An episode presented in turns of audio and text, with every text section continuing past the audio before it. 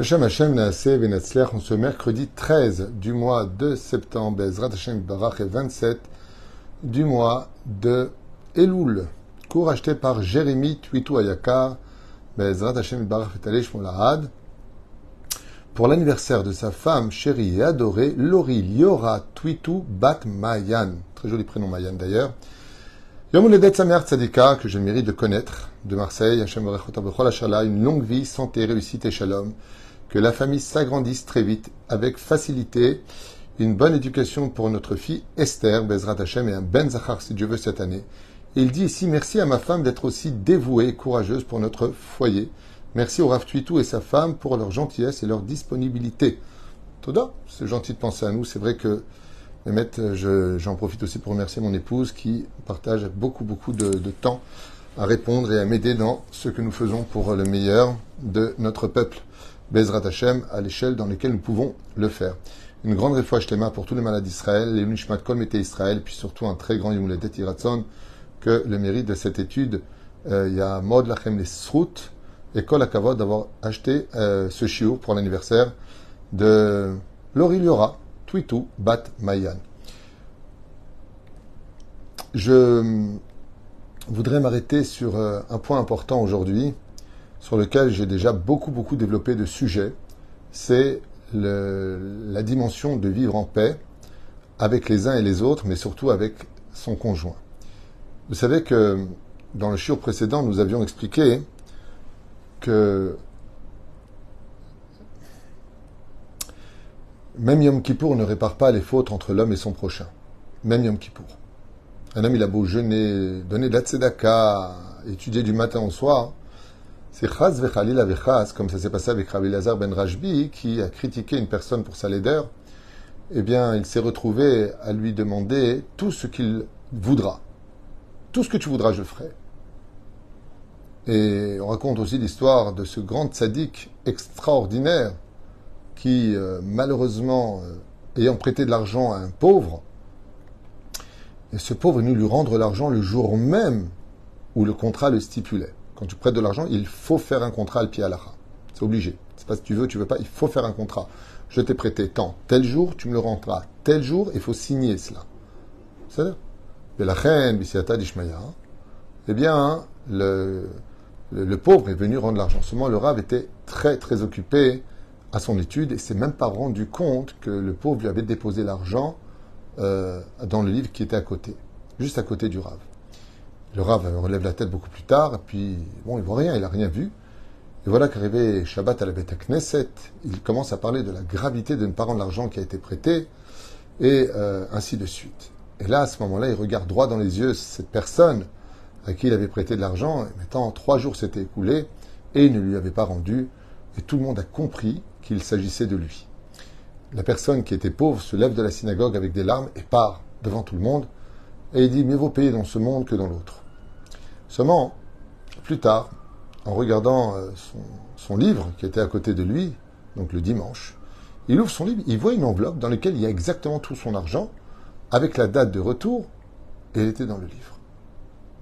Et là, il se rend compte qu'il a commis une erreur terrible, c'est qu'il a accusé faussement en public une personne. Et ça, par contre, c'est une réparation qui est terrible. Qu'est-ce qu'il a fait? Il est parti le voir. Il lui dit, écoute, euh, tu m'as déposé cette enveloppe quand? Il lui a dit le jour même où vous me l'aviez dit. Seulement vous étudiez la Torah, vous étiez concentré dans votre Talmud, et je ne voulais pas vous sortir de l'étude, ce qui fait que, ben, Ezrat Hashem, je vous ai déposé ça juste à côté, mais au lieu de me poser la question, tu n'es pas passé avec sagesse, vous m'avez faussement accusé en public devant tout le monde. Et il lui a dit, est-ce que tu es prêt à me pardonner? Le pauvre lui dit, non. Non, je ne suis pas prêt à vous pardonner. Alors le rave s'est mis à pleurer, lui dit, et si je te rends l'argent en tant que cadeau pour m'excuser? Il lui a dit, le sang qui s'est caillé dans mes veines en public, quand tout le monde m'a regardé alors que j'ai déjà une vie très difficile, que j'ai mis sous par sous pour vous rembourser cet argent, vous croyez qu'avec une seule phrase de excuse-moi, ça va arranger les choses? Parce que même si je vous excuse, vous savez ce que diront maintenant tous les gens de la synagogue? Lui prêtez pas de l'argent, regardez ce qu'a dit le rave de lui. J'ai une étiquette sur le dos que j'emprunte sans rembourser. Vous croyez que votre pardon va régler ça? Alors le rave, il lui a dit, qu'est-ce que tu proposes? Qu'est-ce que je peux faire pour acheter ton pardon? Il lui a dit, la seule façon qui pourrait me convaincre, c'est une vraie histoire, écoutez bien ce qu'il lui a dit. La seule façon qui pourrait me convaincre de vous pardonner et de réussir à montrer à tout le monde que je ne suis pas un voleur, c'est que vous me donniez votre fille pour épouse. Et là, le rave lui a dit pardon. Il lui a dit si vous voulez que je vous pardonne, vous me donnez votre fille pour épouse, je deviendrai votre gendre, et aux yeux de tous, ils vont comprendre que je suis quelqu'un d'honnête. Vous n'avez pas donné votre fille à un malhonnête, on est bien d'accord. Sinon, je ne vous pardonnerai pas. Le père était défait, le rave. Il va voir sa fille, il lui explique la situation, il lui dit Papa, s'il ne te pardonne pas, tu perds ton monde futur. Avec toute la Torah, tu seras dépecé par les tzadikim, tu ne peux pas rentrer parce que tu l'as vexé, parce que tu l'as mis en porte-à-faux. Tu lui as mis une étiquette sur le dos. Alors je vais l'épouser. Il y a de sa grande surprise, quand elle a rencontré ce jeune pauvre qui était vraiment à la rue, eh bien, elle s'est rendue compte qu'il avait des qualités extraordinaires, qu'il était une droiture hors du commun, et elle va le rendre un des plus grands raves de l'histoire, j'ai oublié son nom. Elle va l'épouser, étant la fille d'un grand rave, elle va lui apprendre toute la Torah et faire de lui un géant de la Torah. Et ainsi fut fait. Ce qu'il y a à retenir dans cette histoire, c'est combien de sacrifices cet homme a été prêt à faire et combien cette fille, qui était extraordinaire, pour sauver son père, ne connaissait pas ce garçon, était prête à l'épouser pour qu'il obtienne son pardon. Quand on est un couple, les relations sont très différentes que quand on est ami, cousin, même parent. Parce que le couple rentre dans des dimensions d'intimité. On se connaît tellement bien qu'avec tout le respect que je vous dois, on se connaît nu, on connaît nos odeurs, on connaît nos humeurs, ce qui fait que la proximité a un double rôle. Le premier, ben nous nous rapprocher, c'est le côté positif, veillou les bassarechad, faire qu'une seule chair. Et malheureusement, il y a un point très très négatif, voire destructeur et catastrophique, c'est justement cette proximité qui nous permet de considérer l'autre comme étant, eh bien, ça va, on se connaît. Tu vas pas me saouler. Alors on se permet d'ouvrir toutes les portes, sans respecter l'autre. On s'insulte, on se crie dessus. Pire, on s'ignore, on ne se parle plus. On se vexe, on s'humilie. Sous prétexte qu'on est marié, et que, bon, on se connaît tellement bien que dans la vie, il y a des hauts et il des bas. Mais il faut savoir une chose, c'est que dans la Torah, la relation que nous avons entre l'un et l'autre sont des relations qui sont extrêmement observées par le Créateur du monde. Le shalom bait, ce qu'on appelle le shalom bait, c'est-à-dire la paix des ménages, compte pour Hachem plus encore que la relation entre un homme et son prochain. Un d'écart que la Gemara nous dit, dans ma Sota Yudzaïn Amoudalef, Zoug chez Zacha, quand un couple vit dans la paix, c'est Dieu lui-même, pas les anges, qui vient s'installer parmi le couple. Hachem mevarech et amo bashalom. Et le Créateur du monde bénit son peuple dans la paix, dans le shalom, dans la shlemut des choses. Mais la reine, il est très important, surtout à cette veille de Rosh Hashanah, puisque nous sommes à trois jours aujourd'hui de Rosh Hashanah, mettre que chaque couple, que chaque personne se remette en question et pose non pas sur ce plateau en or, tu sais au fait, je m'excuse si je t'ai fait du mal. Ce sont des phrases qui ne veulent rien dire. C'est comme a dit le rab, écoute, euh, je ne savais pas, je m'excuse. On peut pas, on, ne peut pas passer un coup de serpillière là où il y a du goudron qui a été versé. Ce n'est pas une saleté qui est par terre, c'est du goudron. Ce qui fait que dans le cœur de l'homme, des fois, il y a tellement de goudron que ta phrase ne peut pas aider. Par contre, sois marteau-piqueur quand on va enlever du goudron. Là, il va falloir frapper très fort. Et comment est-ce qu'on frappe très fort En disant, écoute, maintenant je viens te voir à la veille de Rosh Hashanah. Je veux démarrer cette année pour qu'elle soit bonne pour nous. Dis-moi ce que tu attends de moi. Dis-moi ce qui ne va pas chez moi. Dis-moi ce que tu n'aimes pas de moi.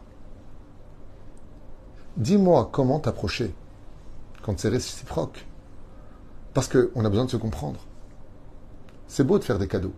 C'est beau de dire de belles paroles. Mais qu'en est-il des coups qui sont donnés tous les jours? C'est comme quelqu'un qui offre une rose à sa femme sans papier. Et chaque fois qu'elle la prend, elle se pique. Elle dit aïe.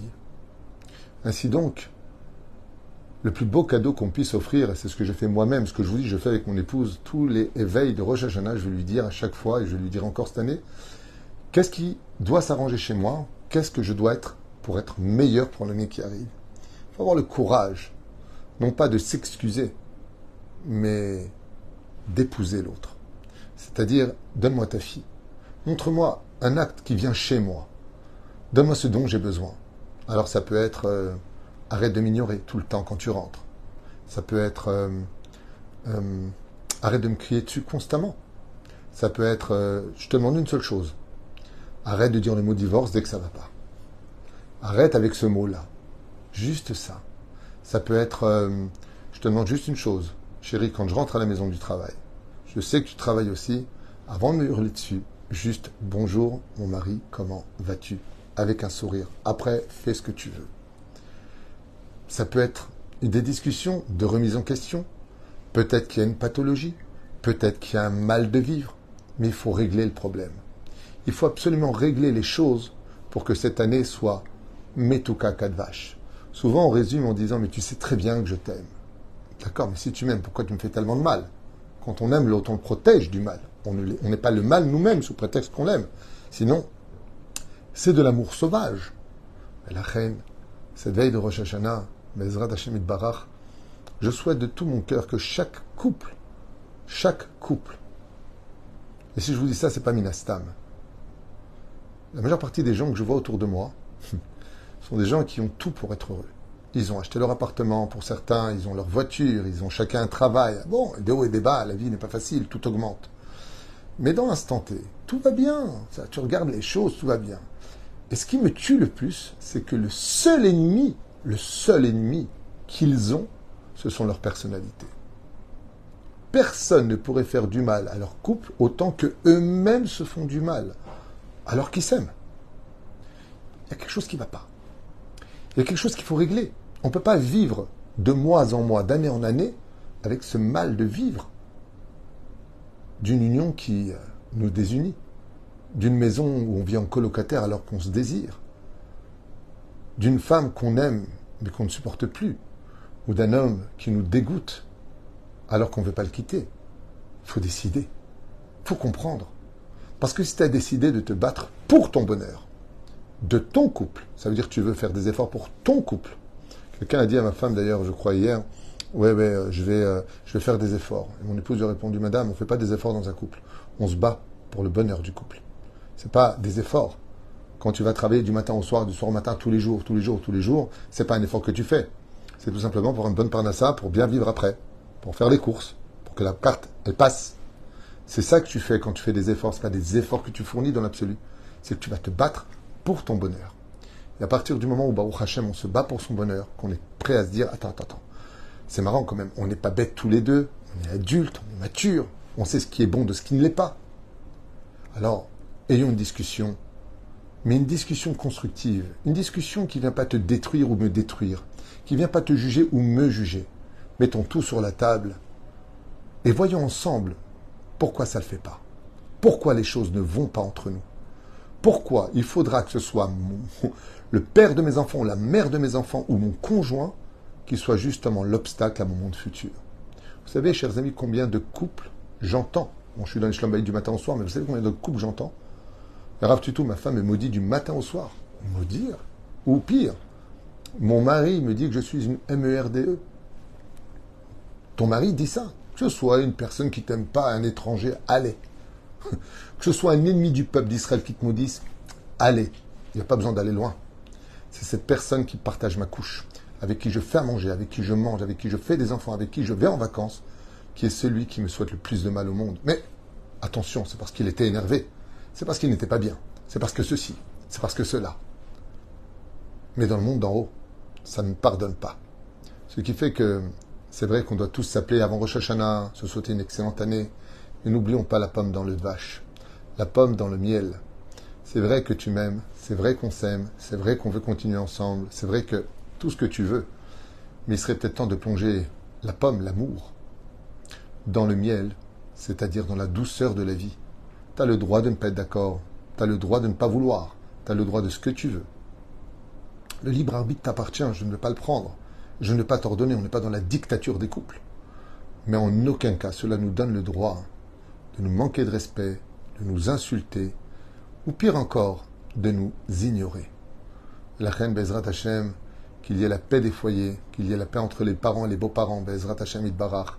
J'ai fait des cours très importants que je vous conseille de regarder, de partager sur les relations entre les beaux-parents et les belles-filles, sur les belles-filles et les beaux-parents, le rôle de chacun de nous. Bezrat Hashem, que chacun reste à sa place. Et je vous dirai une phrase qui vaut tous les cours dans ce domaine d'ailleurs. La Gemara pas David Twitou dit Si tu veux être apprécié là où tu vas, lève le pied.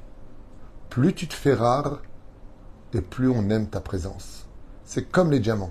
Les cailloux, il y en a partout.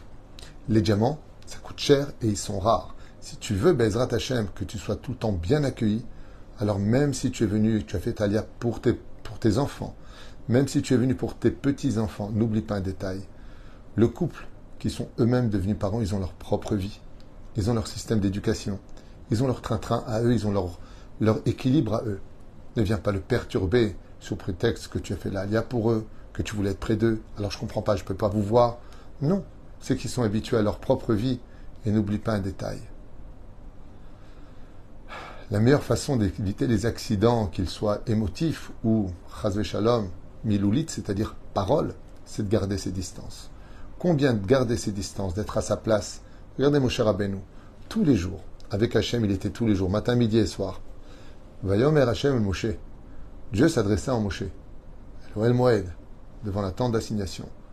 Rachid dit, malgré le fait que Moshe était invité à tout moment de venir devant Hachem quand il voulait, sans permission, quand Dieu l'appelait, il attendait qu'il l'appelle. Qu'est-ce que cela vient nous enseigner dans cette merveilleuse Torah que Dieu nous a donnée? Bien que même quand on est marié avec Dieu, Tefila el Moshe Isha Elohim, Moshe était marié avec Dieu, c'est pour ça qu'il a dû divorcer de Tzipora. Dans son cas, lui spécifiquement, c'est un cas exceptionnel. Malgré tout, il attendait que Dieu l'appelle. Vous savez pourquoi Pour éviter un accident? Garde tes distances. Garde tes distances, ça veut dire euh, sois toujours respectueux. Sois toujours comme une nouvelle journée. Cette journée qui vient d'arriver n'existait pas. Elle n'a jamais existé, ne réexistera plus jamais. Donc cette journée est unique, ce qui fait que chaque jour, quand on veut garder un équilibre du couple, ça doit être comme un chidour. Je finirai juste à vous raconter une petite anecdote très sympathique sur le couple, qui va peut-être vous faire rire ou pas, j'en sais rien, mais euh, je vous la partage. J'ai un schlumbait qui a été euh, très compliqué. J'en ai beaucoup en ce moment. Avant le schlumbait, ça durait une heure chez moi. Aujourd'hui, ça dure presque deux heures. C'est très, très, très épuisant. Je vous dis franchement. Parce que je suis amené à dire des choses qui ne sont pas évidentes à la personne. Et quand il y a du pub, il ben, faut appuyer dessus. Donc, c'est pas évident. Mais euh, bon. Tout le monde me connaît pour ma franchise et ma transparence. Le couple, j'avais plus de solution. Pas de solution pour lui. Je ne savais pas exactement malgré l'expérience de 27 ans sur le terrain, j'avais pas trop de, de, réponses à donner. Alors j'ai eu une idée, et cette idée, j'aimerais la partager avec vous. Elle est stupide, hein, je sais qu'elle est stupide, mais elle est sympathique. J'ai dit au couple, écoutez, il y a trop de choses qui sont ancrées en vous, un passé qui est trop lourd, pour pouvoir voir l'avenir. Alors ce que je propose, c'est qu'on enlève le passé et l'avenir. Alors le couple me dit, ah ouais, qu'est-ce qu'on fait maintenant? On va vivre dans le présent. Vous allez faire un chidour. Mais c'est quoi? Je lui dis, vous allez faire un chidour. Écoutez, ce que je vais vous raconter, c'est une vraie histoire, je ne vous invente rien. Je leur ai demandé, est-ce que vous me faites confiance? Ils m'ont dit oui. Je alors écoutez-moi. Mes rendez-vous sont gratuits, je ne demande rien à personne. Mon seul salaire, c'est votre sourire. Je pense que la seule issue pour vous, c'est de refaire un chidour. La femme rigole, elle me dit, vous plaisantez ou quoi? Ça fait 30 ans qu'on est mariés. Quel chidour On se connaît par cœur. Je dis, c'est là qu'est tout le problème. Vous vous connaissez par cœur. Je peux vous affirmer que vous, nous, vous ne vous connaissez pas. Et la preuve en est. Vous m'avez dit pendant toute la discussion, jamais j'aurais cru, je ne pensais pas, je ne savais pas. Vous voyez que vous ne vous connaissez pas. Il serait peut-être temps de faire connaissance. J'aurais expliqué comment faire. Un vrai chidour. Ils se rencontrent dans un coin, ils vont boire un café ensemble, bonjour, et on recommence tout depuis le début. Alors la femme me dit quoi Je lui demande comment il s'appelle. Je lui dis s'il faut, oui. Et vous lui demanderez même l'origine de ce nom. Elle lui dit devant moi Ah ouais, c'est vrai, pourquoi tu t'appelles aussi Shmuel? J'invente le nom pour pas que vous, sachiez que vous sachiez de qui je parle. Je lui voyez, même ça, vous ne le savez pas. Une semaine passe. Je reçois un WhatsApp et le couple me dit écoutez, euh, je ne sais pas si c'est une formule magique ou pas, mais c'est très sympathique parce qu'on l'a fait. On n'a pas arrêté de rigoler d'ailleurs parce que c'est comique. Quand tu marié 30 ans, tu poses la question et tu dragues. Le, mari m'écrit comme ça, je vais vous le lire dans le message, c'est magnifique. Il me dit Rav Tuitou, je voudrais vous dire quelque chose. Cette expérience de refaire un chidour avec ma propre femme a été une révélation parce que j'ai appris des choses qu'elle ne m'avait jamais dit parce qu'on était tout le temps fâchés. Et quand elle m'a parlé de ce qu'elle a vécu, je ne savais pas aussi que son ami avait eu la maladie, et c'est pour ça qu'elle était mal pendant une période, comme si qu'elle était... Je ne connais pas un ami que je viens de rencontrer. Aujourd'hui, ce couple est en train de remonter la pente.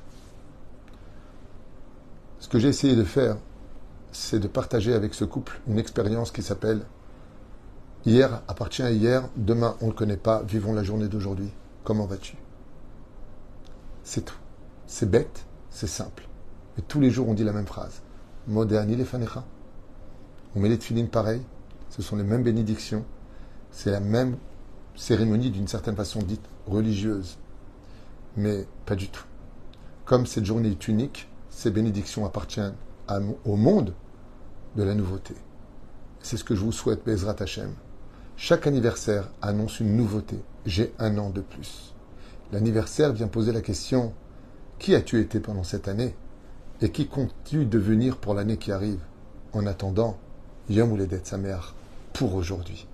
Et regardez, la bougie qu'on allume aujourd'hui, c'est la lumière de cette journée-là. L'anniversaire ne se fête pas en réalité que le jour de notre naissance.